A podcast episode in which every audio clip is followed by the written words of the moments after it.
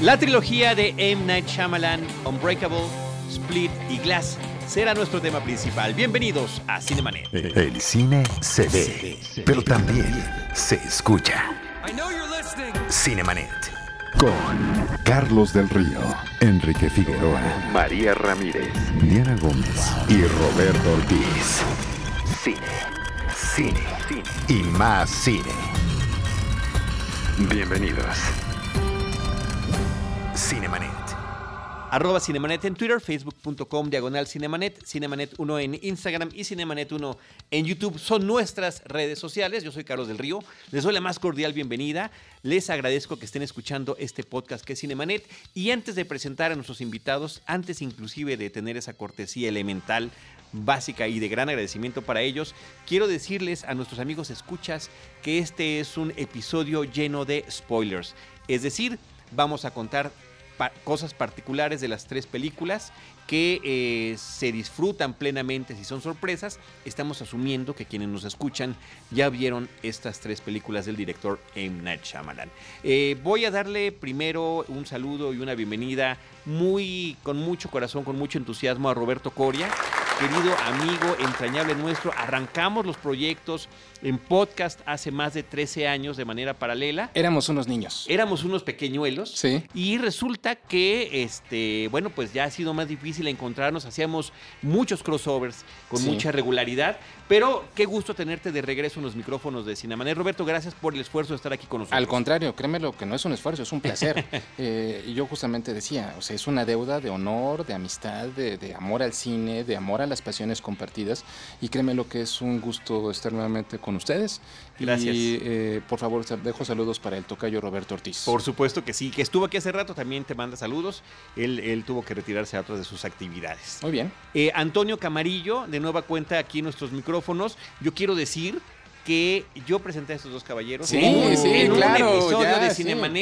Y ahora ya hacen cosas juntos y tienen programas y demás, pero yo eh, no me acuerdo, ya checaremos después cuál episodio fue, pero dije a estos dos hombres les gusta el terror, eh, las cosas mórbidas, sobrenaturales y macabras, Truculentas. Tengo que reunir las truculentas y mira lo que ha sucedido. Antonio, Antonio bienvenido.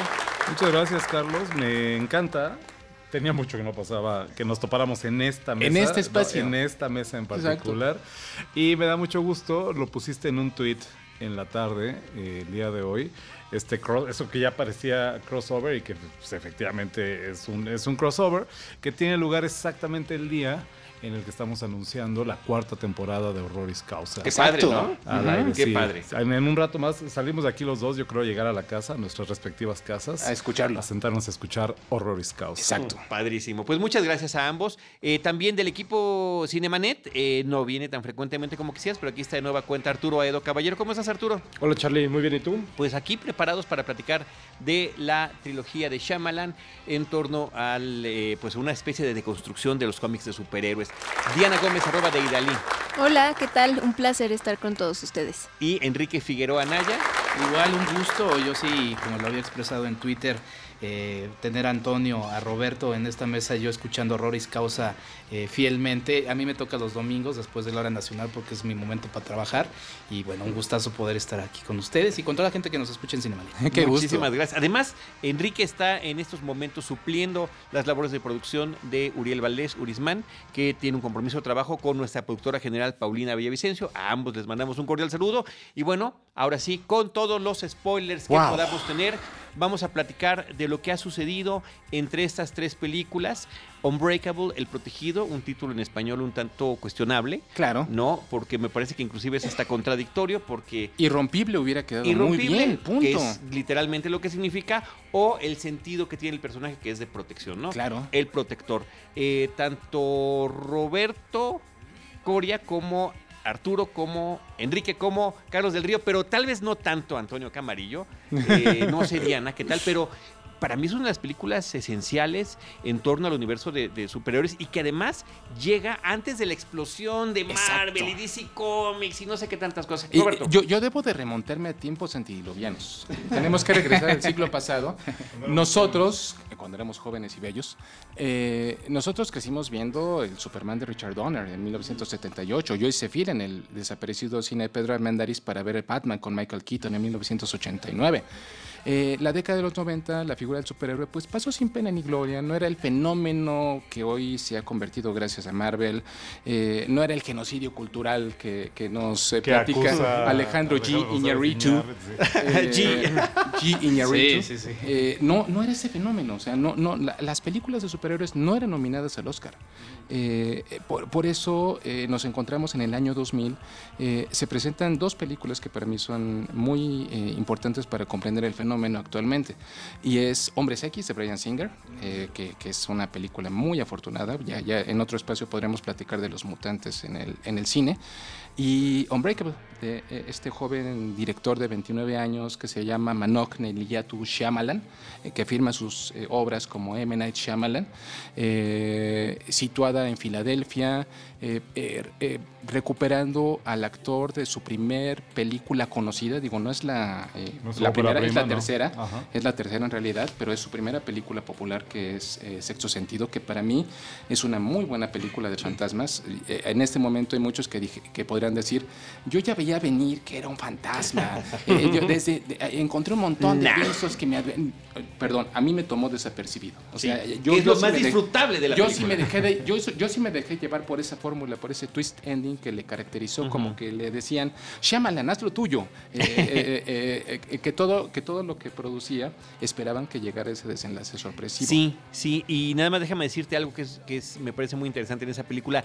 Yo aborrezco verdaderamente con una película que puede durar entre una hora y media, dos hasta tres, me pongan flashbacks de algo que ya vi con las mismas escenas de la película. Me parece que están atentando contra... Tu inteligencia. Sí, brutalmente. Qué reiterativo. como que un flashback de algo que vi hace 25 minutos. Eso, eso pasó. Maldita eh, sea. Con Sin embargo, sin embargo, los que nos presentan en el sexto sentido son hasta como para eh, este, enfrentarte en tu cara, ponerte en tu cara, mira lo que hice y no te habías dado cuenta. No te, diste cuenta, el tiempo estaba verdaderamente claro y es genial. Es, una muy buena película. Bueno, después de, de, perdón, del sexto sentido, vino precisamente El Protegido, que, yo pienso que es una gran revisión al mundo del superhéroe.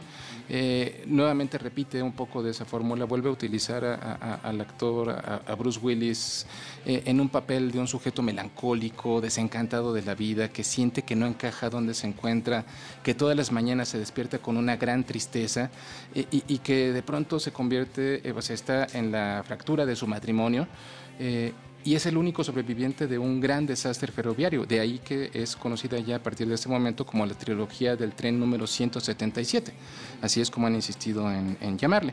Y se encuentra con este sujeto estudioso de los cómics que tiene osteogénesis imperfecta, que es Elijah Price, que es Samuel L. Jackson, que realmente le, le, muestra cuál es su verdadero papel en el mundo, en qué, en qué lado se encuentran. Él es el bueno y él es el malo.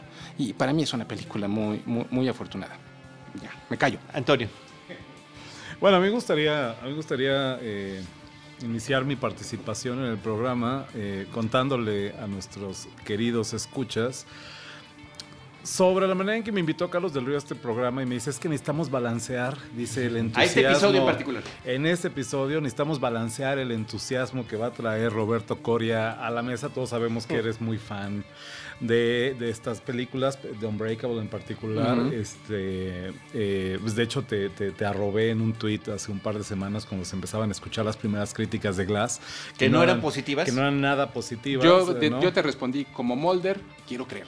Y mira, su fe su fe se ha visto recompensada. Y mira Gracias. y mira que uno de los temas principales de clase es la fe, efectivamente, ¿no? Entonces, eh, Carlos me dijo, bueno, pues se va a poner interesante, ¿no? me voy a llegar aquí con la, con la, con la espada desenvainada, porque eh, en algún lugar lo debo haber comentado. Eh, si, bien, si bien yo he defendido mucho a Shyamalan, me parece que es un cuate muy interesante. Varias películas de él me parecen fantásticas. Tengo grandes recuerdos de las dos veces que vi en cines, por ejemplo, Señales, Science, que me parece una película padrísima.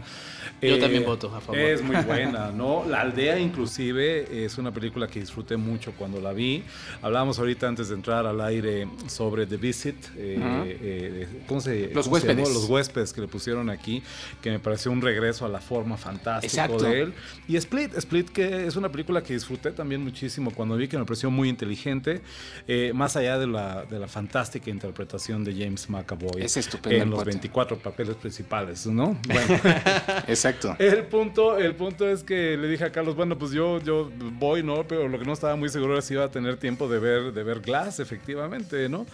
Y eh, bueno, pues me hice un espacio, la vi hoy en la tarde y llegando aquí hace unos momentos le dije a mis colegas aquí presentes, pues ¿qué les parece esto para Twist? Un twist digno de M. Night Shyamalan, que me encantó la película. Es el mejor homenaje. Sí, que me parece, me parece una gran película. Ahora, yo, yo estaba preocupado porque anoche, justamente, para preparar el programa, revisé Unbreakable, El Protegido, una película que, insisto, después del fantástico, pues no debut, de nuevo, pero sí para mí, no, no- de hecho nunca he visto las dos películas anteriores de Al Sexto Sentido. Ok.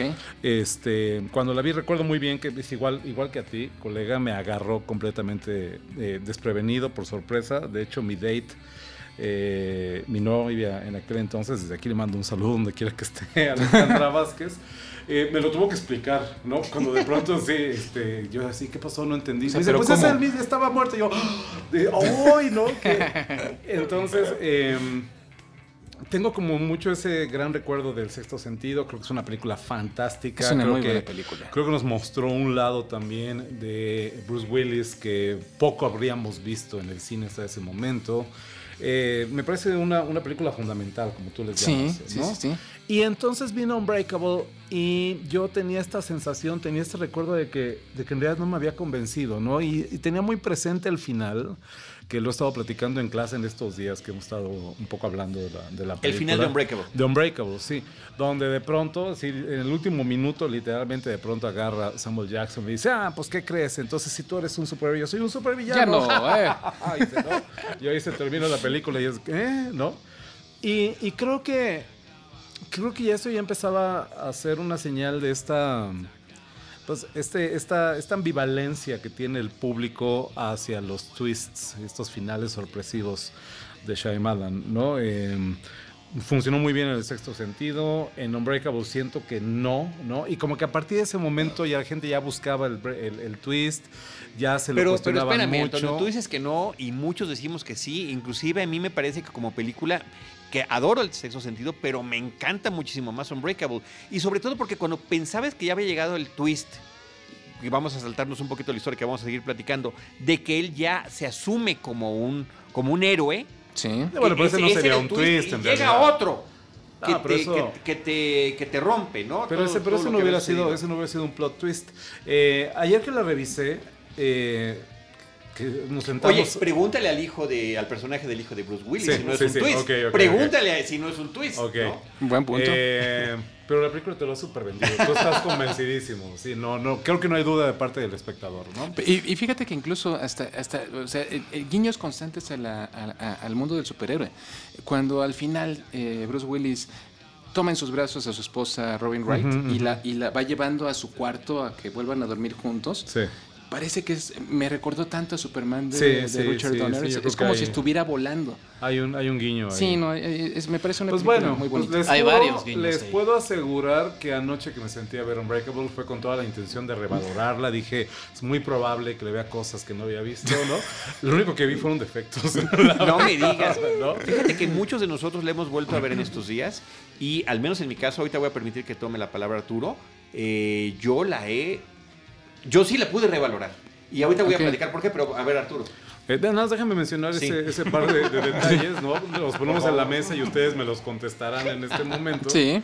Este, yo lo que creo es que efectivamente ahí, como decía hace un momento, se empieza a cimentar un poquito esta reputación de Shyamalan como un tramposo, ¿no? Y es que hay una serie de situaciones que dices, ay, es que eso está muy forzado, ¿no? A mí, perdón, no me convence la historia de que eh, David Dunn, el personaje de Bruce Willis, a sus 40 y algo años de edad, no sé, anda bordeando los 40 años en esa película, supongo, ¿no? Se venga a enterar de que nunca se ha enfermado. Eso no lo compro, eso, eso es imposible. Yo recuerdo yo solía ser muy difícil que me dieran gripas y, cómo me encantaba decirlo, cómo me encantaba decir, ah, no, yo nunca me enfermo, no sé qué.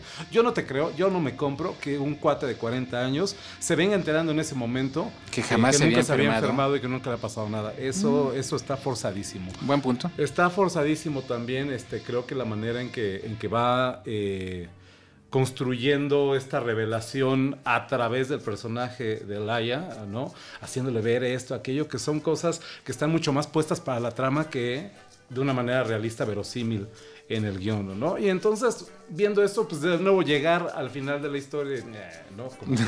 no, la verdad es que, es que me quedo más a deber que incluso la primera vez que la vi hace 19 años, no la había vuelto a ver desde entonces. Interesante. Arturo. Gracias, Charlie. Bueno, yo soy, yo me declaro gran fanático de la película de Unbreakable, de Protegido. Yo le decía a Carlos antes de empezar que yo creo que la he visto probablemente 8 o 10 veces.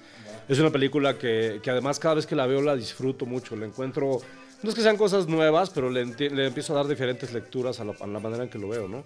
Por ejemplo, la última vez, eh, una de las lecturas interesantes me parece que vi fue el tema de la conexión que tiene también la familia o la relevancia que tiene la familia en la historia. ¿no? está la mamá de Laia muy fuerte ahí, o sea, ella es una figura constante y que, y que, y que está viendo a su hijo, ¿no? Está observando cómo su hijo se va creciendo y cómo se va transformando de alguna manera en, algo que ella no quiere, ¿no? Y está también en la figura de, pues, del hijo, que tiene una conexión increíble con su papá, con, con, Bruce Willis en este caso, David Dunn, y que él es el que lo, de alguna manera motiva al papá o está tratando de creer con tanta convicción que hace que el papá decida explorar un poco más la, la, historia, ¿no? Creo que es una manera muy interesante en la que Shyamalan utiliza detrás. Digo, la historia de superhéroes, por supuesto que es algo que tratarse una historia de superhéroes real, pues es difícil, ¿no? Porque por definición es, lo contrario a ser real, ¿no? Pero Shyamalan me parece que lo intenta hacer muy bien y intenta pensar, oye, ¿cómo sería si de verdad hubiera superhéroes? ¿qué, ¿Cómo se lo imaginarían? ¿Qué, ¿Qué, conflictos tendrían? ¿Cómo sería su vida diaria? ¿Quisieran ser superhéroes o no? ¿Tú quisieras tener algún poder o no? Me parece que lo toma de una manera muy, muy interesante. Y la película te va llevando eh, de una manera sabes en qué dirección vas, eso creo que es correcto, sabes hacia dónde va a acabar, o sea, si no es un twist como, como el otro, no me parece que tenga que haber un twist. Pero eso de que va a ser un superhéroe al final lo estás esperando yo creo que como desde la mitad de la película, ¿no? Sí, sí, lo estás esperando, pero con cada revelación. Pero fíjate, anticipándonos un poquito a lo que seguirá en las siguientes películas, las tres se tratan de, de gente tratando de convencer a otro que son o no son algo, más allá de lo que se pueden ellos mismos esperar. Inclusive hasta yo pienso que funciona como, como de esas películas eh, para creer en ti mismo. O sea, ayer eh, que, vi una vez más fragmentado, porque eh, ahorita tengo televisión de paga contratada y la veo cada que puedo, la pasan muchísimo, y, dice la bestia al final, somos lo que creemos que somos. Y eso es cierto. Sí, no, creo que las tres tienen frases, frases fundamentales. Diana. Eh, pues nada, lo que platicábamos en el Unbreakable, lo que platicábamos es que esta película, eh, pues sí es muy importante para, para poder entender todo lo demás, porque precisamente eh, igual y no de manera muy verosímil, pero sí te da estos datos duros de cómo es que los consumidores de cómics, ¿no? Están todo el tiempo ávidos de, poder conectar todas estas inconsistencias, ¿no? Las mamás de los, de los superhéroes, si están vivas, si no están vivas, qué representan si se llaman para Marta, ellos. si no se llaman Marta. exacto, ¿no? Este, ahorita que estaban diciendo de, de, de la mamá de Mr. Glass, pensaba, bueno, es que ella realmente tiene un papel muy importante, o sea, no podemos olvidar que ella fue la primera que, incitó a, este personaje a que se acercara al mundo de, las historietas y que ella fue la que, la que lo alentaba a que leyera y que de alguna manera él se fuera creando esta personalidad, ¿no? Entonces creo que es como de las cosas... A que no se viera como víctima. Sí, así mismo. Sí, que siguiera adelante, claro. Eh, eh, creo que es como de las cosas que también no, no debemos de perder el punto de vista porque después eh, estos personajes pues continúan, ¿no? y, es muy importante las bases que nos dan para, para las, ¿no? Enrique. Yo marcaría tres o quizá dos elementos. Primero, la presencia de un autor, ¿no? En tiempos en los que el autor ha quedado desplazado por estas mesas de como justo como la que estamos quizá más grande y con los ejecutivos de, distintas multinacionales alrededor discutiendo el contenido de la película eh, quizá pensando más en el éxito comercial de estas y yo celebro la presencia de un autor que desde el inicio, porque al volver a ver Unbreakable, lo que queda claro es que porque yo cuando terminé de ver Glass como que no sabía si, si, lo tenía desde el inicio presente. En la primera tenía presente que quería hacer una trilogía y hay varios elementos que nos lo van presentando. Y un autor que, como decía Antonio, quizá no eh, puede no ser perfecto, puede ser imperfecto, pero yo celebro que exista, ¿no? Que sí haya una visión y que lo pueda hacer, ¿no? Eh, abre distintas lecturas, ¿no? Inclusive dentro, como un buen autor, eh, entre sus propias películas, ¿no? Podemos ver eh, cómo, obviamente, cómo se relacionan esta trilogía, pero inclusive entre señales, entre el sexto sentido, hay ahí guiños que se van presentando.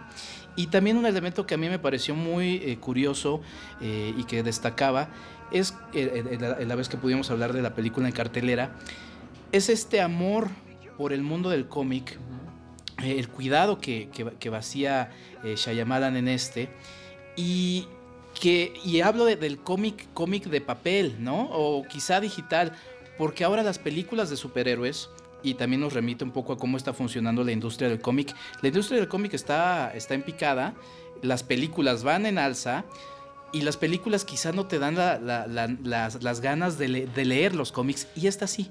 Porque esta está cuidando muchos detalles que tienen que ver justo inclusive con la propia narrativa del cómic, ¿no? Entonces, pues esos son los, los, los, los, este, los elementos que me gustaría poner sobre. Y, si me permites, sí, por favor, la, la, edición en DVD de Unbreakable, que yo me compré por accidente en la desaparecida Tower Records de aquí de México, viene en una latita muy bonita con ilustraciones de Alex Ross. ¡Wow! Eh, increíble! Está, este emblemático, ¿no? Este ilustrador de, de cómics. Hiperrealista.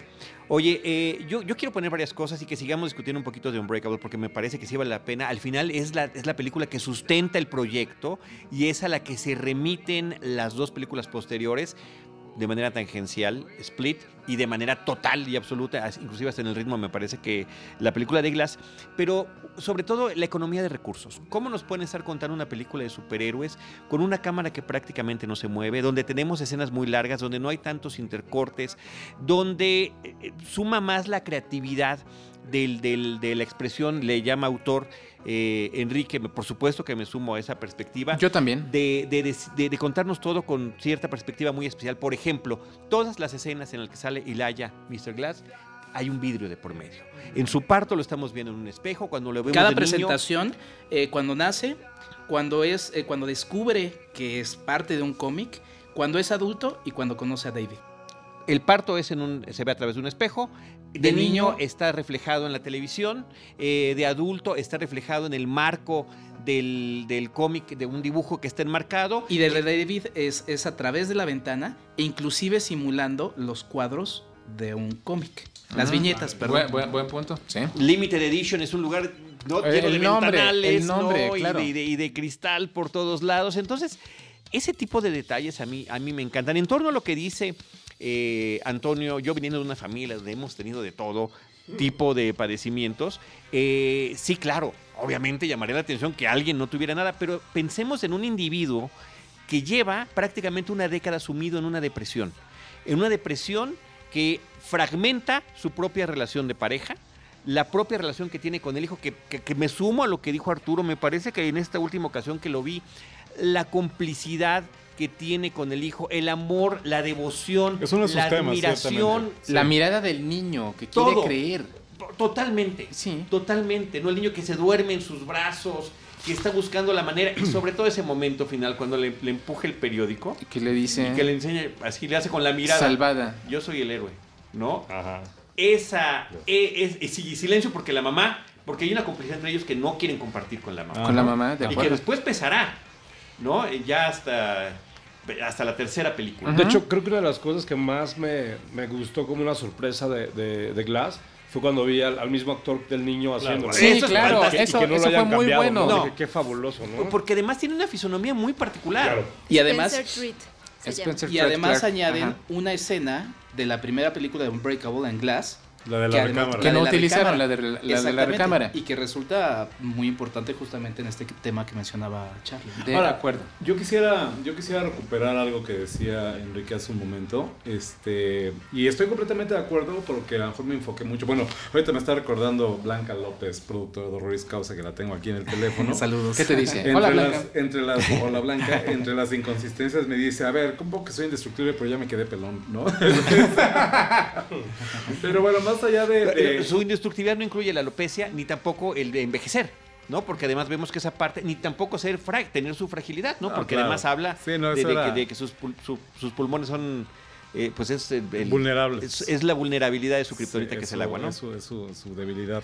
Eh, no, algo que sí, mejor me enfoqué mucho en estos detalles, pero una cosa que ya mencionado aquí todos los compañeros que es, es, es verdad, lo que me lleva de esa película, lo que sí recordaba mucho, y tú, lo decías perfectamente ahorita, era el, este, el, el ver el hacer el ejercicio de imaginación de si nos despojamos de capas, nos despojamos de toda la faramaya, ¿no? De todo este los adornos de la película de superhéroes, cómo sería efectivamente un superhéroe en el mundo real. Y esta figura, esta imagen encapotada, eh, de David Dunn, eh, Bruce Willis, con este impermeable verde que tiene que se convierte un poco en su uniforme. En su capa, en su capa, en su capa. Al final llega y la cuelga como una capa, Me parecía, me parecía bien padre, era una idea bien interesante y este y eh, me voy a adelantar un poquito ahí, ahí es lo que siento que este que, recupera muy bien y que lleva a un extremo fantástico a la nueva película. Recupero, sin embargo, decía ahorita de lo que decía Enrique, efectivamente lo valioso que es la voz, lo valiosa y lo importante que es la voz de M. Night Shyamalan. Eh, hoy en día, en el contexto del Hollywood y del blockbuster, en estos tiempos, eh, preparándome para este episodio, para esta grabación, recuperé una entrevista que le hice a M. Night Shyamalan en 2015 para la revista Cine Premier Qué envidia. Ah, ah Gracias. Eh, platicamos como media hora en teléfono, por el teléfono fue un phoner. Y, este, y justamente, bueno, descubrí dos cosas. Descubrí que de hecho le pregunté sobre una pretendida secuela de Unbreakable, ¿no? Eso vino hacia el final de la entrevista. Pero otra cosa que le preguntaba, le dije, oye, mira, aquí tengo la entrevista, le decía, oye, mira, me encontré este artículo en la revista Forbes eh, que te llama, y cito, dice aquí, el último Spielberg de Hollywood, ¿no? Siempre se hicieron estas mm, comparaciones entre, el, sobre todo el tono, este tono de, maravilla, ¿no? De, encontrar algo fantástico en un mundo este, cotidiano, eh, común, ¿no? Etcétera. Le digo aquí este último Spielberg de Hollywood refiriéndose a la manera en que no solamente eres un nombre en un póster, pero también a la manera en que es el último de los cineastas que hacen blockbusters que ha podido construir su carrera sobre historias originales.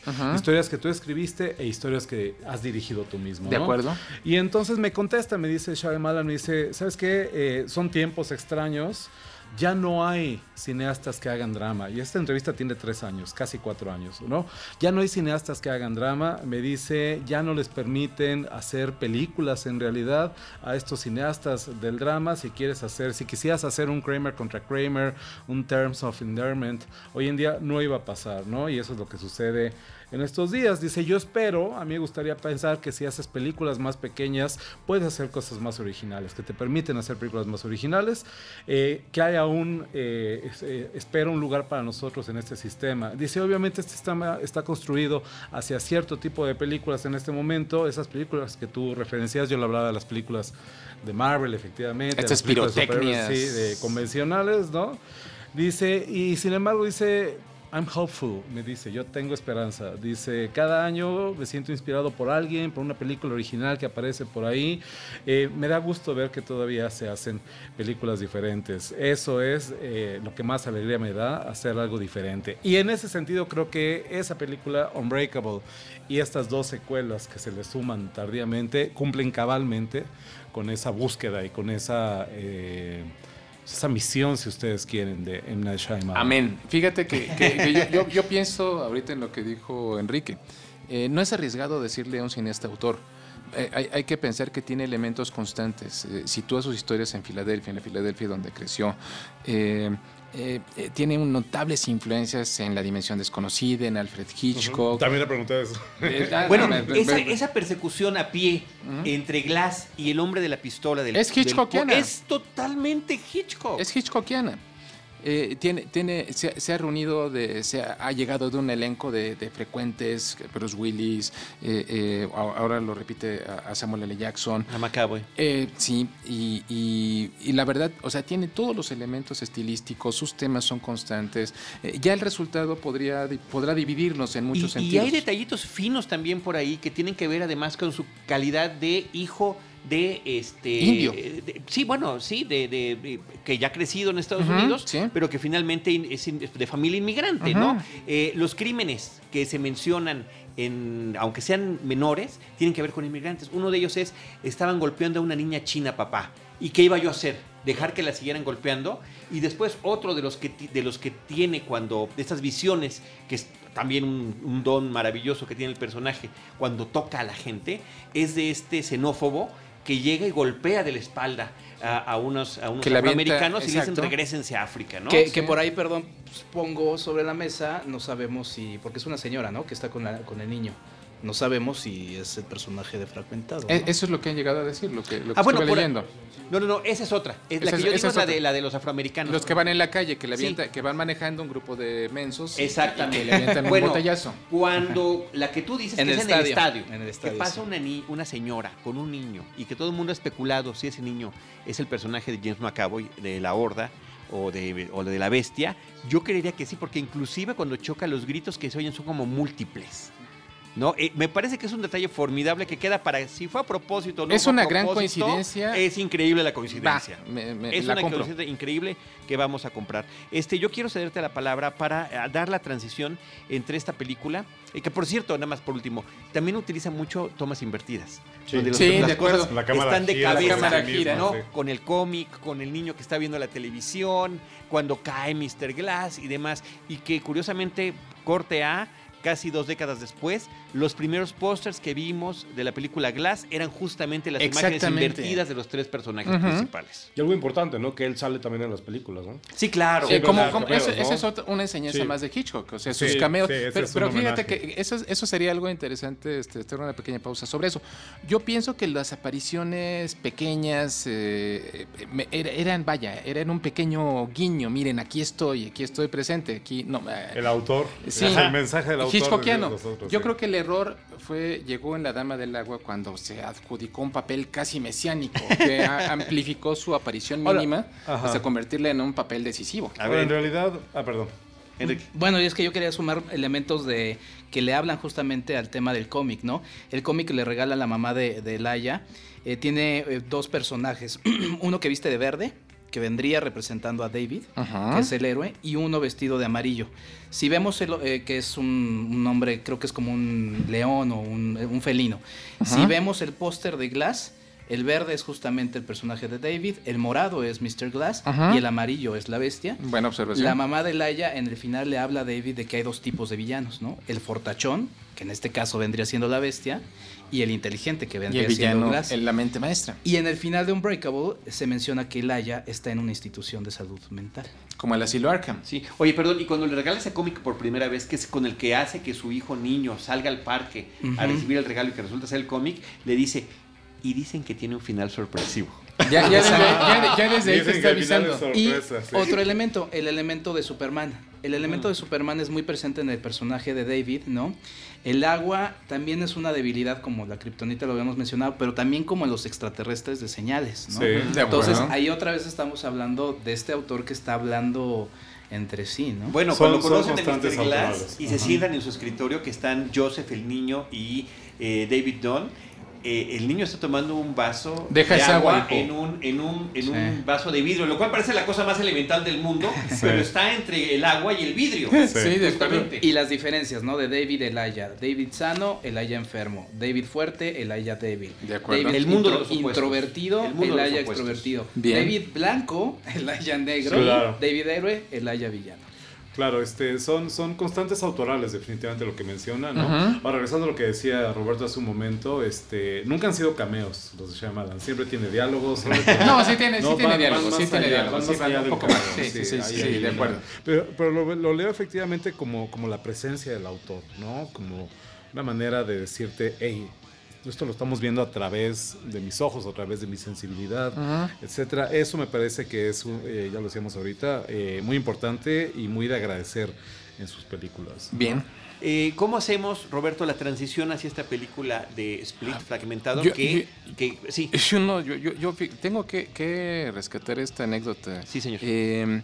Eh, transcurrió en los últimos días de 2015, en noviembre concretamente, y recibí una invitación por parte de Morbido para ir a la premiere de Fragmentado, la nueva película de M. Night Shyamalan.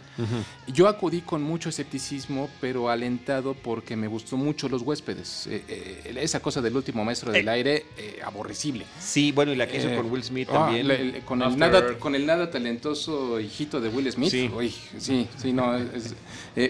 Entonces acudí, acudí, con escepticismo, pero nuevamente con fe alimentada por eh, la grata impresión que me dejó los huéspedes.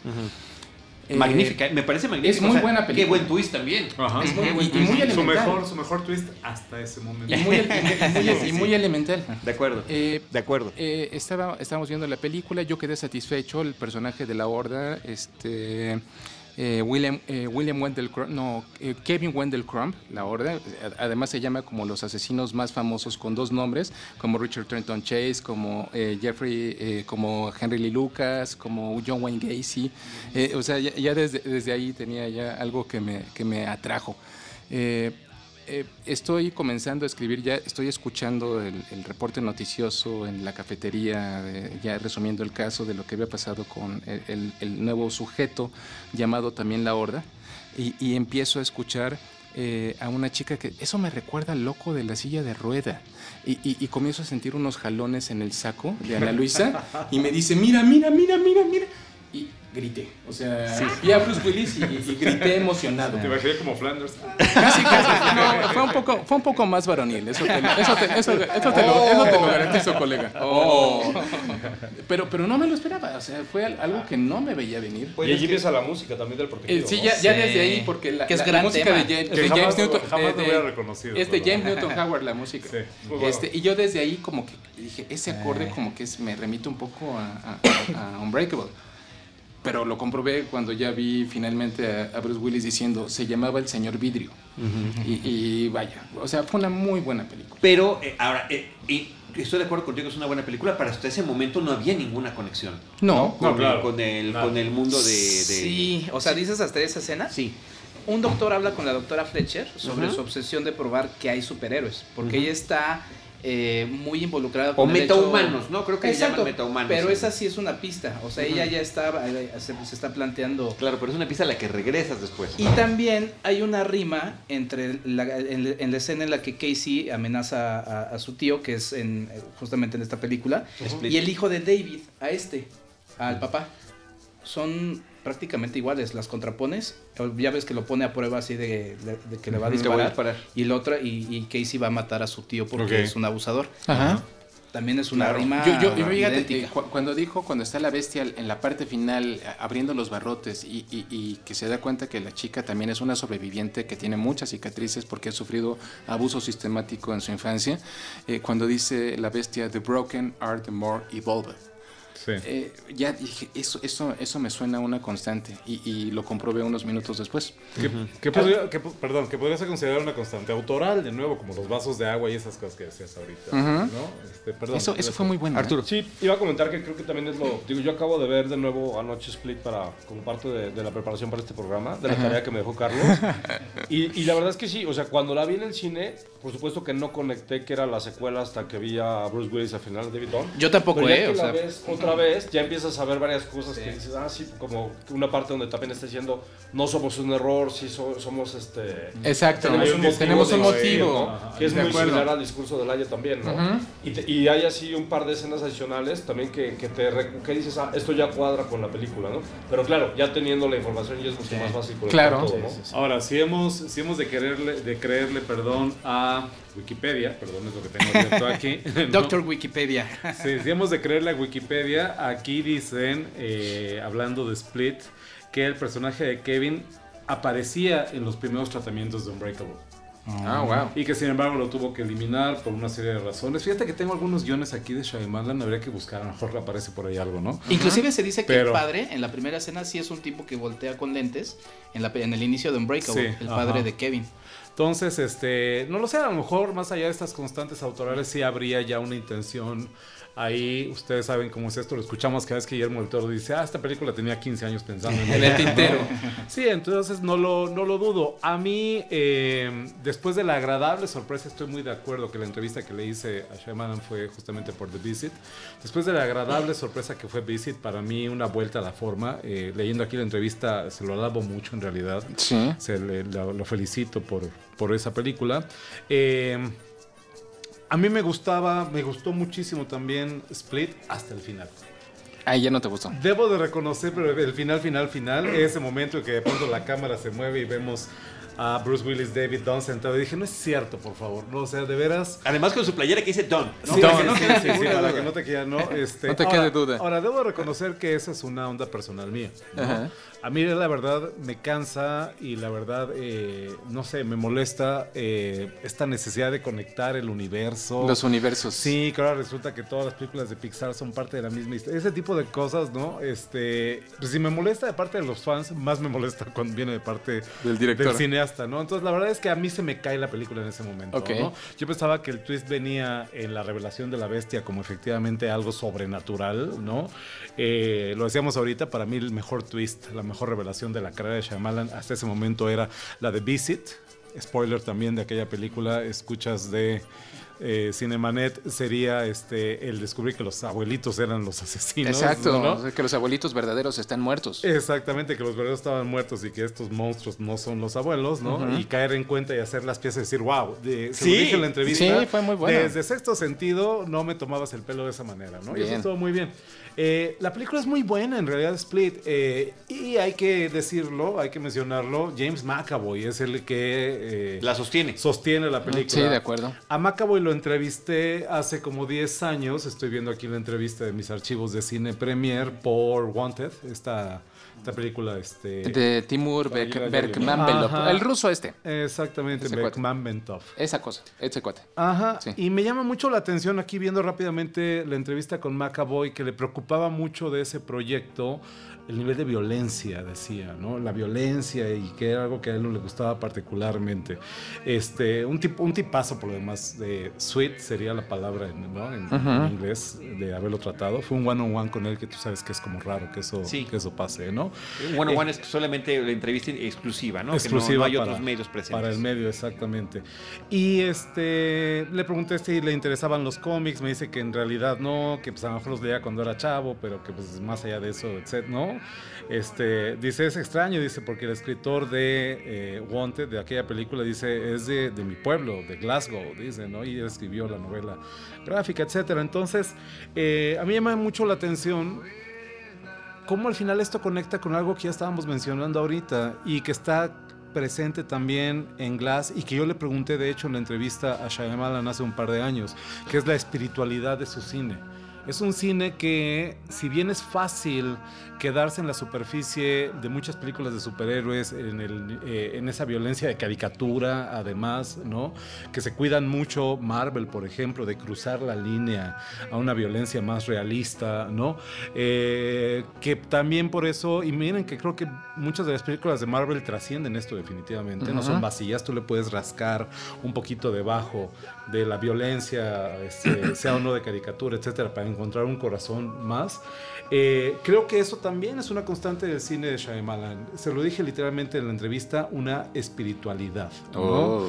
Y me dice, eh, lo digo aquí, eh, ¿qué es lo que estás tratando de decir con tus películas? ¿Qué es lo que estás tratando de comunicar? Y si tuviera que ponerlo en una sola frase, ¿qué es lo que quieres decirnos? ¿no? Y me contesta, dice Dice, mira, eh, siempre se trata de ganar una perspectiva un poco más positiva, de alguna manera, de reinventarse, de crecer en realidad. Y a mí me gustaría pensar que eso es lo que atrae a Macaboy a este personaje que como reto actoral por un lado es fantástico y permite ver el enorme rango que tiene James McAvoy como, como histrión, ¿no? Pero que en segundo lugar me habla también de, de una complicidad, ya decíamos ahorita, ¿no? De entender lo que este director está queriendo comunicar, de poder ver más allá de las apariencias y de efectivamente colaborar con él para hacer algo, como decíamos hace rato, diferente. Y, fíjate, y, remato la anécdota, después de esta premier que me sorprendió, y, de repente entra una persona de Universal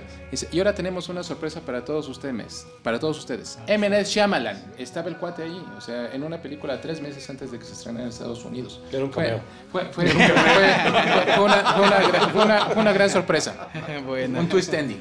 Pues ¿Algo más que quieras agregar sobre Fragmentado? Bueno, por el momento no. Podría, podríamos hablar horas y horas, pero el tiempo yo te conozco. Eh, nada más yo quería eh, decir que aquí también es donde se introduce a un personaje femenino, que es el de Casey Cookie, ¿no? Esta chica, Anna Taylor Joy. Ella es de, los pocos que repiten también eh, femeninos, digamos, y también muy interesante en Glass, ¿no? Porque ahí hay otro giro con su personaje, que la verdad es de lo que más me disgustó de la película. Eh, pero bueno, creo que también es interesante mencionarla a ella, ¿no? Que de alguna manera eh, el tema, el personaje de James McAvoy, pues es un feminicida, ¿no? Entonces también eso es lo más fuerte, lo más violento que tiene, que tiene fragmentado y que nos, o sea, esa es la parte que yo más, más juzgo de, de cómo lo trató en la, en esta secuela del 2018, ¿no? 19. Entonces sí quisiera que más adelante platicáramos de eso. Sí, sí, sí, por supuesto, este, porque es un punto a tratar. Ahora, algo muy poderoso de esta película de Fragmentado es justamente, ya lo mencioné más hace rato, ahorita lo estás sacando a colación, es el pasado tormentoso que tienen los dos personajes. Tanto el asesino serial, interpretado por Macaboy, como esta víctima sobreviviente y que solamente puede sobrevivir cuando él descubre que ambos han sido víctimas del abuso por parte de los adultos cuando, fueron, cuando fueron niños. Y un abuso brutal, estamos hablando de cosas verdaderamente indescriptibles, ¿no? De, de índole eh, de violenta y de índole sexual. Y, eh, y, cómo, justamente a partir de esta violencia recibida, él eh, pretendía castigar a quienes no habían sido tocados por la maldad, ¿no? Quienes habían vivido en una burbuja. Y que finalmente el personaje de esta chica eh, termina casualmente con el otro grupo, porque además prácticamente le invitan a la fuerza, porque es la niña retraída, la jovencita que no platica con los demás, y por ahí los papás dicen, no, hombre, inviten a la fiesta, y por eso termina con ellas al momento del secuestro. ella, ella creo que también es una parte muy importante en la película de Split. Ella, la verdad es que creo que su actuación es también bastante buena porque tiene una actuación contenida, pero donde, porque bueno, es como mencionaba Carlos, ella es como la, como la chica que no habla, como la chica que las demás no quieren. Y así es cuando está ahí, aún en cautiverio, sigue siendo su mismo papel, ¿no? Y creo que ella eh, le da mucha cohesión a la, a la, película y su actuación creo que también es muy buena junto a la de, junto a la de Macaboy, ¿no? Les, les decía que yo vi la película otra vez anoche y es una película que tiene muy buen suspenso. La verdad es que ya, ya, ya sabes qué va a pasar y aún así te tiene la película tenso, te tiene nervioso. Entonces, creo que está muy bien hecha. Es una película split me gusta, me encantó al final, digo, yo sí, yo no me lo esperaba, entonces cuando vi que salió este Bruce Willis ahí, que era David Tony que conectaba, dije, no, bueno, tercera parte mañana, ¿no? Ya, la quiero ver. Entonces a mí, a mí eso me, me gustó muchísimo de, de, de Split y, y, creo que además de todo la... Es una historia original, el, el tema de las personalidades múltiples y también cuando empiezas a ver que que se preguntan, ¿es real? ¿No es real? ¿De verdad le puede cambiar la fisionomía a alguien? O sea, ella pone un ejemplo de una persona que, que en sus personalidades múltiples tenía diabetes y cuando cambia de personalidad ya no tiene diabetes. Exacto. ya empieza a hablar algo de, las cosas surreales, ¿no? Que, o, de, las cosas que, que pueden ser verdad o no. Entonces ya ves que está en un universo diferente. Como les decía, ¿no? De alguna manera eh, te da muchas pistas a lo largo de la película, pero bueno, como no estás tan preparado, pues al final te, te da la sorpresa fuerte. ¿no? Y tal vez ya preparando ya el camino para hablar de Glass, el, mismo personaje que Shyamalan hace fugazmente en el, en el Protegido, eh, este vendedor de droga del estadio, es el mismo que se convierte en el cuate eh, que vigila los videos de seguridad de la doctora Fletcher en, en, Fragmentado y va a repetir como empleado de David Dunn en Glass. Como cliente. Eh, no era empleado. Como cliente. Como cliente. Como yo, yo, cliente. Yo me acordaba. de hecho, está comprando una cámara. Está comprando, sí. Es, un, es, un, buen pretexto para verlo otra vez. Yo me acordaba que era, que era cliente, eh, empleado. Sí, Enrique. Eh, visualmente, eh, como en Unbreakable tenemos estas imágenes volteadas, en Split tenemos imágenes eh, horizontales de repente que están presentes en, partes de la película. Y también estos detalles del color, ¿no? Otra vez vuelve a meter mucho el detalle del color, las flores que deja en el tren son color amarillo, eh, los trapos que va teniendo son color amarillo, o sea, es un elemento que está ahí presente. Y detallitos como por ejemplo, a mí me llamó mucho la atención ahora que la volví a ver, los cereales que tiene encima de, del refrigerador, ah, pues son cada uno de los cereales que le gustan a cada, a cada uno. A cada uno. tiene su cepillo de dientes diferentes. Tiene su cepillo de dientes. Sí, claro. Sí, ¿No? Este, Glass. No, Glass para mí fue una sorpresa. O sea, la, verdad es que yo llegué con muchas expectativas, eh, pero con muchos temores alimentados por todas las críticas, entre las que, entre, las que me mandó Antonio Camarillo. No lo podemos ver en video, pero lo estoy señalando con mi dedo flamígero. Soy culpable. Eh, y tenía muchas reservas. Y dije, esas, esas temores fueron alimentados por el hecho de por qué no organizaron una premiera aquí en México.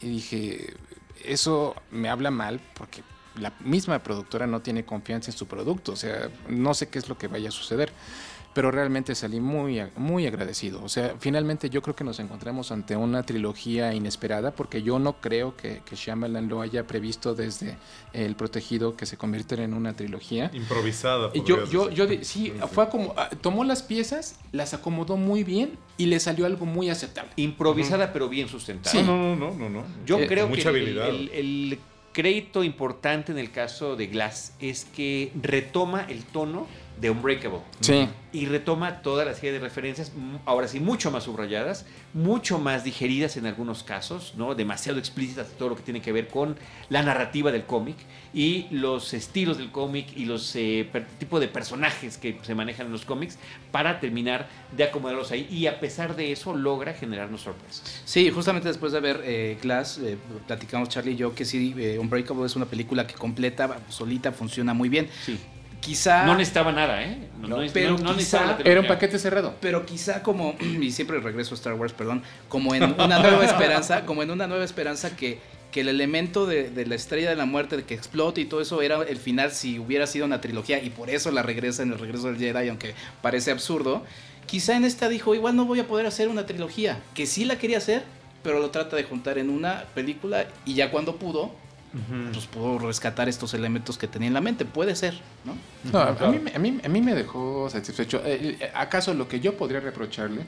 Sarah Paulson siempre me ha parecido como una papa hervida. No, no, no, a mí no me parece, a mí no me parece nada talentosa jamás. Desde American Horror Story. Yo, yo pregunté si se parecía porque cuando comentaron la película yo no la había visto todavía y pregunté eso, o sea, si Sarah Paulson hizo de Sarah Paulson en, en American Horror Story. Así como ahorita. Totalmente. Completamente, o sea, nunca me ha parecido afortunada. En cambio, el, que volviera esta mujer, Charlene Woodward, como la mamá de Mr. Glass, eh, que, regresara esta chica eh, Anya Taylor Joyce, la, Thomasine de la bruja, muy, muy, bonita y muy talentosa la, la, chica. Una belleza peculiar. Y, y, regresar este chico, este, el hijo de, Bruce Willis, eh, que regresara, eso fue muy bueno. Es un detalle fantástico porque rara vez un cineasta consigue juntar las piezas de vuelta a Es normal recastear un papel, ella no quiere. ¿Cómo, cómo nos, nos defraudamos, nos decepcionamos muchos cuando se anunció Hannibal?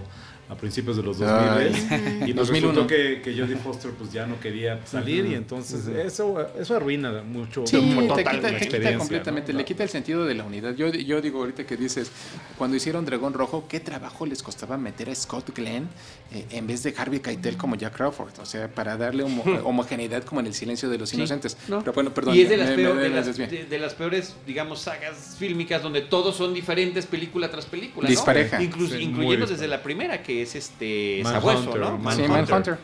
Y, la fortuna del paso del tiempo, ¿no? O sea, de regresar estos personajes 19 años después, bien utilizados, eh, pues ahí también una caca era para otras trilogías que no los han usado bien, ¿no?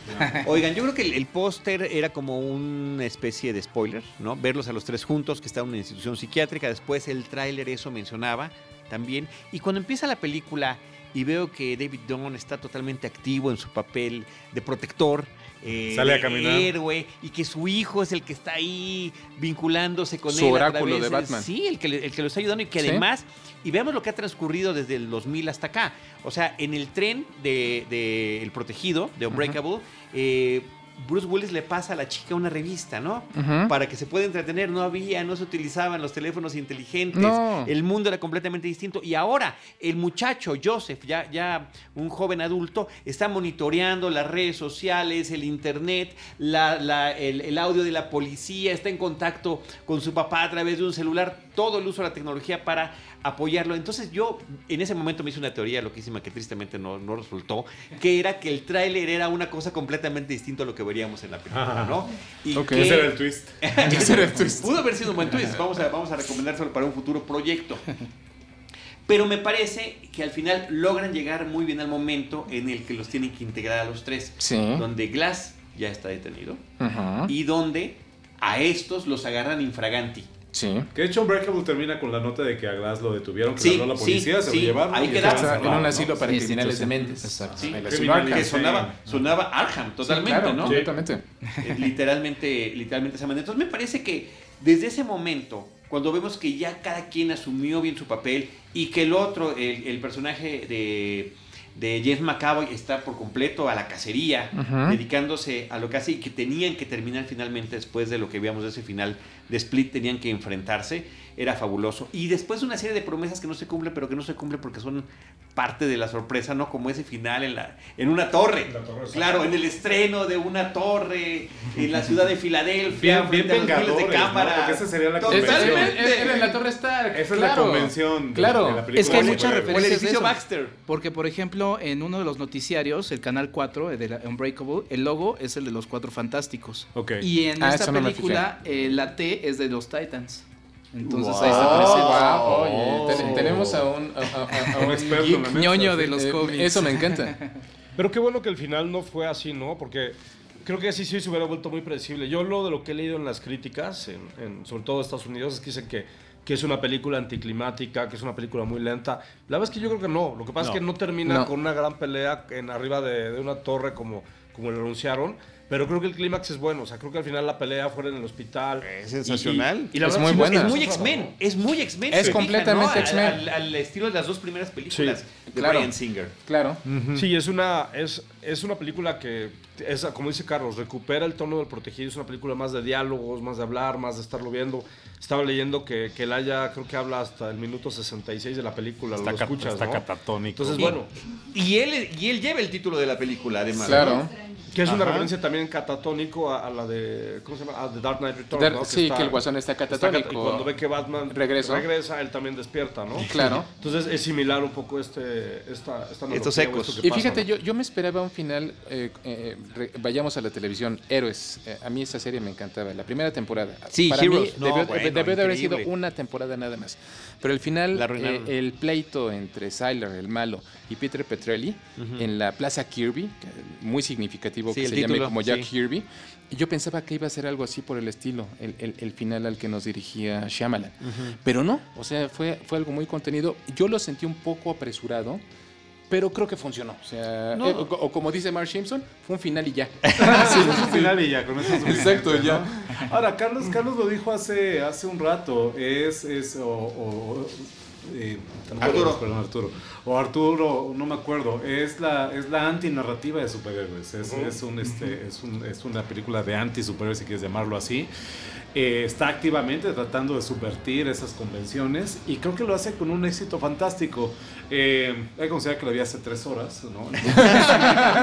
eh, creo que, todavía tienes parte del entusiasmo. estoy entusiasmado y creo que hay que considerar que llegué con las más bajas expectativas posibles. Se lo dije a Carlos, literalmente le dije, si no me estuvieras invitando al programa, tal vez no la vería, ¿no? de lujo. Sí, lo que te hubieras perdido. Y había leído ya críticas y estaba muy consciente de este segundo acto que decían que se caía la película en ese momento etcétera. Y entonces a lo mejor también es parte del entusiasmo. A mí la película me parece redonda, me parece que efectivamente amarra los hilos de las otras dos películas y sus propios hilos, eh, de manera que Insisto, a lo mejor es el entusiasmo, pero creo que es la mejor de las tres por mucho. Ok. Ah, ahí sí, no. Ese, ese es el entusiasmo de, de las pues, tres horas. Muy bien, muy Hablamos bien construida, mañana. muy bien construida. Pues mira, mi entusiasmo anoche de 19 años de no ver Unbreakable no ayudó tampoco, ¿sabes? Claro. Oye, Que pe- Unbreakable pe- pero, también fue mal recibida por la crítica, Sí, ¿no? sí, no le fue sí, tan bien. sí, por el No, le fue tan bien. No, Sí, no ahora le fue tan bien. Perdón, adelante. Sí, sí, sí. Eh, decía hace rato que aquí estoy viendo este, la- la- el archivo en la computadora, que de hecho fue mi última película, mi última pregunta, perdón, en la entrevista que le hice a Shyamalan hace tres años, ¿no? Hace cinco, seis, siete, casi cuatro años. Le decía aquí, oye, se nos acaba el tiempo, última pregunta. Hablando de superhéroes, hablando de, franquicias, que le acaba de hacer la otra pregunta que si te hace rato de secuelas y esas cosas. Digo, escucho, sé que quieres hacer una película de Unbreakable, ¿no?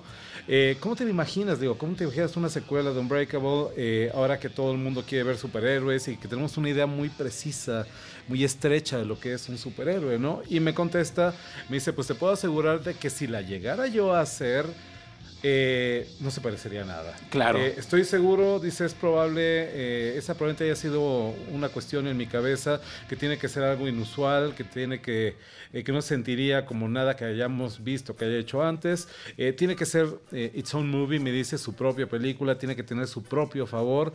Eh, hay algunas ideas, dice, tengo algunas ideas dando vueltas en la cabeza en cómo sean estas cosas, pero te puedo asegurar que no sería algo convencional. Pues no te mintió, te dijo la verdad, la verdad y nada más que la verdad. Y, y fíjate que referente al éxito que menciona Antonio Camarillo, eh, de ver que se hizo con un magro presupuesto de 20 millones de dólares, digo magro para, para el estándar al que El se género, están acostumbrados, irrisorio, producción, sí. i- irrisorio, ha recaudado más de 100 millones de dólares en un fin de semana.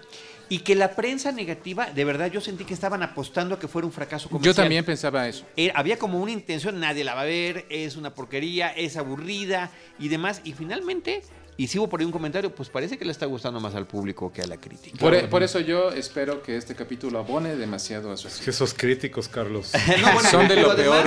Los que, los que lo están escuchando es porque ya la vieron y que pueden seguramente disentir, ya nos lo estarán comentando a través de las redes sociales. Pero yo creo que eh, de verdad, y ahí sí me sumo al entusiasmo que inusual, eh, Sí, inesperado, insólito, de Antonio, insólito, Es un dijimos, completamente sí, insólito de. Antonio Camarillo, Ajá. de la sorpresa que genera la película, de este final, si bien sí puede ser anticlimático, eh, eh, creo que al final conecta muy bien y que el propio, el propio Mr. Glass, eh, first name Mr. Last name Glass, el first name glass.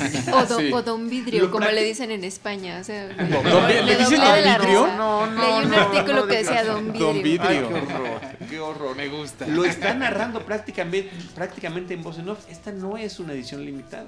Sí, Claro. Es una Esta historia, es una historia de origen. origen. Ajá. ¿no? Yo como Enrique, eh, que también no puedo evitar citar Star Wars. eh, sí, pregúntale a mis alumnos en el SAE, ¿no? Que es así, ahí viene Antonio otra vez con Star Wars. Ahí viene el de Cada vez Star que me regala algo un alumno es una cosa de Star Wars. Bueno, y trae una playera de Massinger Z. Bueno, este, sí, para no, trae de, no trae de Star Wars. No traigo Star Wars. Eh, es un poco la estrategia eh, que usan en el Imperio Contraataca. Que no es una película anticlimática. Tienes la batalla eh, espectacular y vistosa al principio, técnicamente en el primer acto de la peli.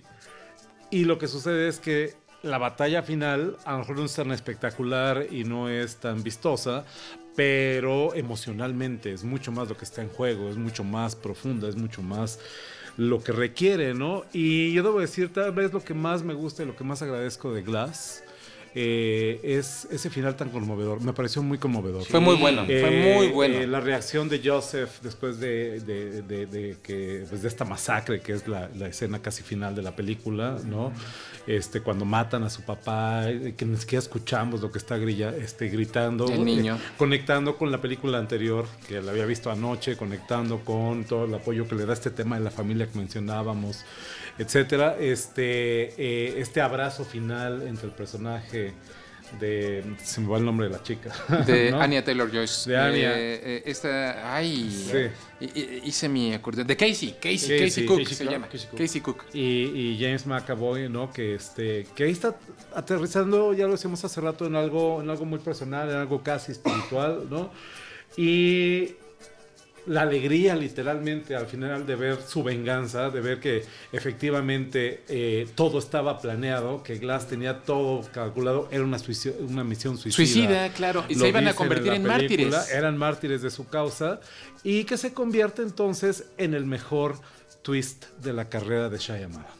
Y dices, ¡pum! Ahí está, no lo vi venir. No, nadie lo veía venir. O sea, que puedes, cuando se está ahogando David Dunn, no lo puedes creer. No. lo van a levantar, lo van a sacar, eh, va a reaccionar ¿Quién me decías? Tú me decías, Enrique, vamos a voltear y ya no está. sí. Aparte ya te da ternura, ¿no? O sea, lo que dices del envejecimiento de Bruce Willis, o sea, sí es algo impactante, ¿no? O sea, la verdad. De todos. y fíjate que yo escuché, he escuchado críticas de que el, póster es el, mejor reflejo, de que es algo caduco, todos viejos, todos decadentes, como el cine de Shyamalan. No, nada, nada. es mala lectura. Es una pésima lectura. Y, yo, yo, pienso que es una película muy vigente. Y les voy a decir una cosa, este, yo no había quedado en cuenta tonto. Hasta que sale, empiezan a correr los créditos y vemos, sale primero Glass, sale Unbreakable, el título a un lado, sale Split el otro, y dices, claro, se refiere a cada uno de los personajes. Claro. Yo me preguntaba por qué se llamaba Glass la película. Este, evidentemente, eh, si le había dedicado la primera película al irrompible, al protegido que era David Dunn, si le dedica la segunda, obviamente, a, este, a esta persona fragmentada que es este, se me va el nombre también eh, este, James McAvoy, ¿no? Eh, cerrar evidentemente con Glass hace además todo el sentido del mundo, porque últimamente Glass, el señor Glass es el protagonista de la historia. Claro. Es el primero que conocemos en la primera película, Unbreakable, su nacimiento. Lo vemos desde que nace. Es el inicio, claro. Lo vemos desde que nace. Lo, ves acostado desde que nace hasta que está en el piso con su mamá al lado, con su madre al lado. Y descubrimos que llorar y descubrimos que por lo menos los dos bookends de la historia los hemos visto a través de sus ojos. Bien, bien. Eh, me, parece, me parece genial, me parece una gran película. Es una carta de amor a los cómics, ¿no? Me parece parte de Shyamalan. O sea, la obra completa es, declara su amor completo y absoluto y su conocimiento profundo de los cómics. Sin basarse en ninguno en particular, lo cual es maravilloso. No es una adaptación de algo, eso es lo que lo hace increíblemente entrañable. Y ahorita regresamos a algo que quería decir hace ratito, eh, Diana, sobre Casey, pero justamente estos personajes de acompañamiento, de vida, la mamá, el hijo y esta mujer con la que se puede identificar que ha vivido un trauma similar, en el caso del personaje de James McAvoy, me parece que son sensacionales. Y cuando los voltea a ver, dicen, ah, nuestros personajes protagónicos, porque al final son los que sobreviven. Sí, claro. Y el twist de Unbreakable es fabuloso, ¿no? O sea, que al final Digo, me refiero al twist cuando este Mr. Glass empieza, o sea, cuando te das cuenta que él fue el que destruyó el, tren, que fue el que provocó el incendio y lo del aeropuerto. Yo no lo vi venir, ¿eh? sí. Y lo he visto 10 veces. y, al final, como, como nos enseñó este Herman Melville, el que sobrevive lo hace para contar la historia. Claro, claro. Y, ese es el punto, sí. a final de cuentas. Natural Born Killers también. Hay, hay, tres cosas que me gustaría también sumar al inicio de, de Glass están estos eh, pues, los seres humanos normales, por así decirlo, que están tratando de viralizar que existen unos superhéroes, ¿no? Tratando de hacer algunas acciones eh, valientes que se suma un poco al sentido final de la película, que es lo que logra finalmente Glass con estas grabaciones de, los personajes principales. Exactamente. En este amor a los cómics, por ejemplo, hay una rima también que, que, después de ver este eh, Unbreakable otra vez dije, wow, que es esta, otra vez este cómic que es el, personaje que, que representaría a, la horda, que es este felino en el cómic. En la escena de, Glass está Glass protegido por dos felinos, peluches. Sí, sí. Antes en, la escena de los videojuegos. Sí, es cierto. Es justamente que protege la bestia. Y uno que sí me voló la cabeza, que ese, ese es crédito de mi hermano. Eh, como más eh, angloparlante, bueno, no angloparlante, le gusta más. Me decía cómo se llama la doctora. Y yo, Staple. Staple. ¿Qué significa staple? Grapa. Grapa. Es a la mitad. Cuando ella dice que, que no está ni de un lado ni de otro, sino a la mitad de, de los dos tratando de borrar la existencia de villanos y héroes, ella está a la mitad de un cómic. Es una grapa. Órale. Oh, Esa fue así de wow. Y dije, no, ya. Este es el amor eterno a los cómics. Y habla justamente de un tipo obsesionado y con ese amor por este, por este tema, ¿no? Por los cómics de papel, los que ya no se leen, los que están ahí en los estantes. la vieja usanza, eh, como diría Stephen Hawking, excelente anotación, tendré que robar. sí, sí. Diana, lo que querías aportar sobre el personaje de Kate. Eh, bueno, antes de eso, eh, no hemos mencionado el tema de la orden del trébol negro o estas, o sea, porque de alguna manera pues son como también guiños o pistas de que va, va a pasar algo más, ¿no? O sea, lo que, lo que nos están revelando al final sobre esta organización que lleva miles de años intentando que nadie se dé cuenta de que hay gente especial o más, eh, más especial. Superdotada. superdotada, perdón, superhumana. Eh, creo que eso nos dice que hay hay más, o sea, hay mucho más para apasionarse con este tema. Yo espero que no, pero también, también está el, el, papel que tiene el hijo de David Dunn, eh, o sea, como que yo sí lo vi claramente que podría haber una historia con él también, ¿no? Eh, aparte el actor está en disposición, entonces no hemos hablado de esto, ahorita igual y podríamos tocarlo. Pero si queda el misterio, está más padre. Yo pienso que debe de quedar ahí. Si queda el misterio de que son unos hombres que tienen un trébol negro, nunca les vemos el rostro a ninguno de ellos, no vemos ni siquiera quién es el ejecutor, el, verdugo del propio David Dunn, me parece que es extraordinariamente emocionante. Claro, el éxito de la película podría significar que tuviera que haber alguna continuación, secuela, precuela, lo que tú quieras. Es Blumhouse, sí. van a bueno, pues, la van a explotar a, más no poder. Pero además es un trébol de tres hojas es un trébol normal que trata de vencer a los tréboles de cuatro. Que son las anomalías. Sí, bueno, ahí, ahí está en esta serie de Marvels, eh, una, una, serie que hizo este, Marvel Comics, que justamente se llama Marvels, así en plural, trataba de ver algunos de los grandes acontecimientos de la historia de los personajes de, Marvel Comics desde el punto de vista de los humanos. Exacto. cómo está afectando a los humanos y cómo si están en, en, Nueva York destruyendo. ¿Y qué, te, qué pasa con el tipo que está en la calle en su coche mientras todo está, está sucediendo? Mientras está explotando un edificio, claro. Y, y, eso es a lo que está atacando justamente este, este grupo secreto, ¿no? Esta prácticamente secta que se encarga de identificarlos, ubicarlos y anularlos, ¿no? Primero tratando de corroborar que efectivamente son lo que dicen ser. Y a mí me encanta esta temática de que los quieran convencer de que no son. Porque creo que también, eh, eh, como espectador, también lo puedes dudar. Bueno, que sí, a lo mejor, a lo mejor no lo vimos bien y efectivamente todo es una exageración. Está jugando con su mente y con nuestra mente también. Que lo había, lo había leído en algunas de las críticas que había, que me había topado, y miren que no estaba buscando leerlas, de pronto parecían leía algo, ¿no? Lo había mencionado, eh, lo había visto mencionado un par de veces, ¿no? Hay una idea bien interesante ahí con esta idea de que pues, a lo mejor es puro cuento y se la compraron y no son superhéroes y no existen los superhéroes y la abandonan a la mitad de la película. No creo que la abandonen. No. Lo dijeron muy bien ustedes dos al principio del programa. Es una cuestión de creer, como dice mi colega Roberto Coria. Es una cuestión, quiero creer, decía él. Es una cuestión de fe y creo que esta fe se ve recompensada en el caso de Roberto Coria, ¿no? Por haber esperado esto y a otros nos enseña a creer también. Eh, e insisto, eh, ahí está esta dimensión espiritual. A los escépticos, Scully, como tú. Sí, y ahí está esta dimensión espiritual del cine de Shyamalan y que creo que es lo que nos llevamos de la película. Una, una sensación muy padre de haber visto recompensada nuestra fe, en aunque hayamos flaqueado en algún momento. Él mismo nos ha hecho flaquear. Sí, sí, como no, por supuesto que sí. Eso sí. Cuando hacíamos ese especial estábamos hablando de una obra que nos había impactado hasta ese momento y que llegaba a un impas con esta película de La Dama en el Agua y que todavía iría a un inframundo con la película de Después de Tierra y la otra de The Last Airbender. El último maestro del aire. Que después no, The Happening.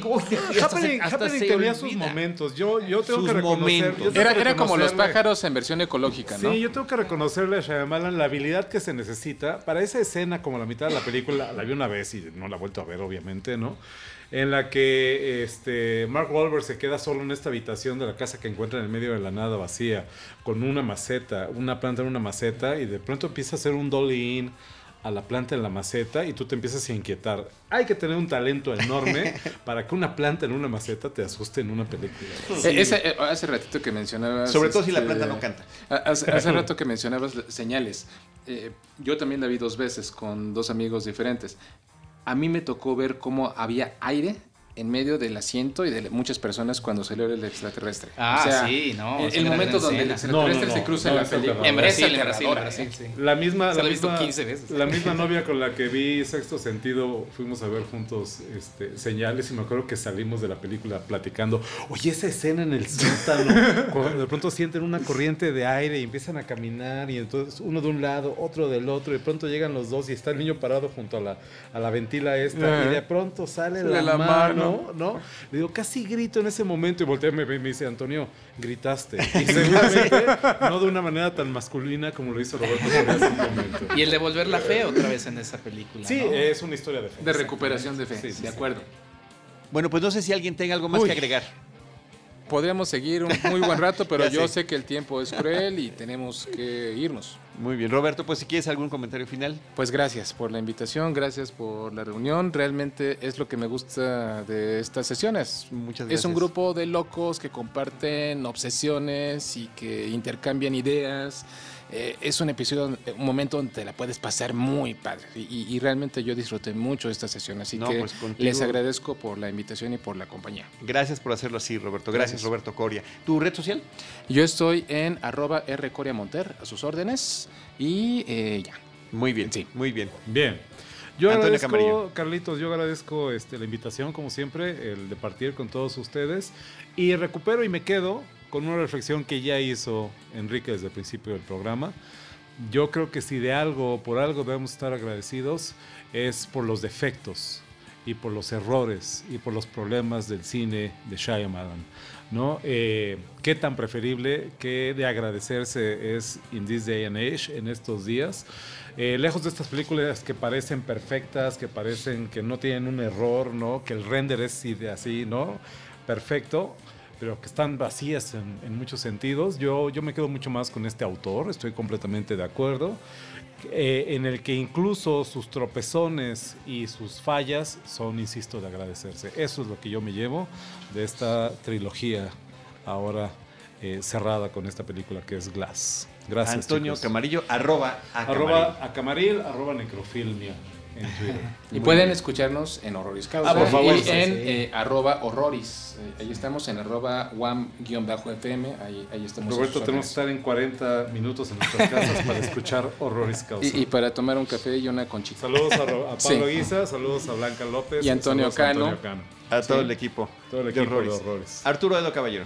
Bueno, pues muchas gracias por la invitación. Un gusto haber estado aquí con, con ustedes, platicando de cine, como cuando Carlos me hace el favor de invitarme. Y bueno, yo, yo celebro también el regreso de Shyamalan a, a, su forma, a lo que le gusta hacer. Igual, o sea, las películas no son perfectas, pero la mayoría me gustan muchísimo. Y celebro también muchísimo que la gente le esté gustando la película, ¿no? Ah, independientemente de lo que digan los, los otros críticos, no nosotros, pero independientemente de lo que digan ellos, la gente está yendo a ver la película y yo al menos el día que fui al cine sentí que la gente salía contenta de, verla, ¿no? O sea, salían felices, ¿no? qué bonito. Qué, bueno. Qué bonito. Muchas gracias, Arturo. Arroba Aedo A. Exactamente. Eh, Diana Gómez. Pues qué honor estar con estos personajes que nos pueden aportar tanto acerca de, cine, ¿no? Eh, este podcast es para todos los que se quedaron escuchando hasta este momento, así que por favor comenten sus impresiones respecto a todo lo que se dijo. Y pues nada, mi Twitter es arroba deidali. Gracias, arroba deidali pues la reflexión reiterada de, Antonio y pues el placer de verdad de estar con cada uno de ustedes, eh, que es un, es un gusto y espero que así lo haya pasado también el público. Gracias. Enrique F86, Enrique Figueroa Anaya, muchísimas gracias. Pues yo nada más reiterar el, gusto y el placer de haber compartido eh, con estos amigos y colegas esta charla, celebrar con todos ellos el, el hecho de que de todo el cine eh, que ha habido entre El Protegido y entre esta película del 2019, entre el 2000 y el 2019 de Shyamalan, que a pesar de este boom impresionante de películas que pugnan por ser eh, y tratan de ser espectaculares, explosiones y demás, nos demuestre que la verdadera emoción y el verdadero corazón eh, requiere mucho menos efectos especiales y muchísimo más creatividad. Muchas gracias a todos. Yo soy arroba Charlie del Río. Roberto Coria, Antonio Camarillo, Arturo Aedo, Diana Gómez, Enrique Figueroa Naya, todos les, les agradecemos que nos hayan acompañado y les recuerdo que los estaremos esperando en un próximo episodio con Cine, Cine y más Cine. Esto fue Cinemanet Con Carlos del Río, Enrique Figueroa, María Ramírez, Diana Gómez y Roberto Ortiz. El cine se ve, pero también se escucha.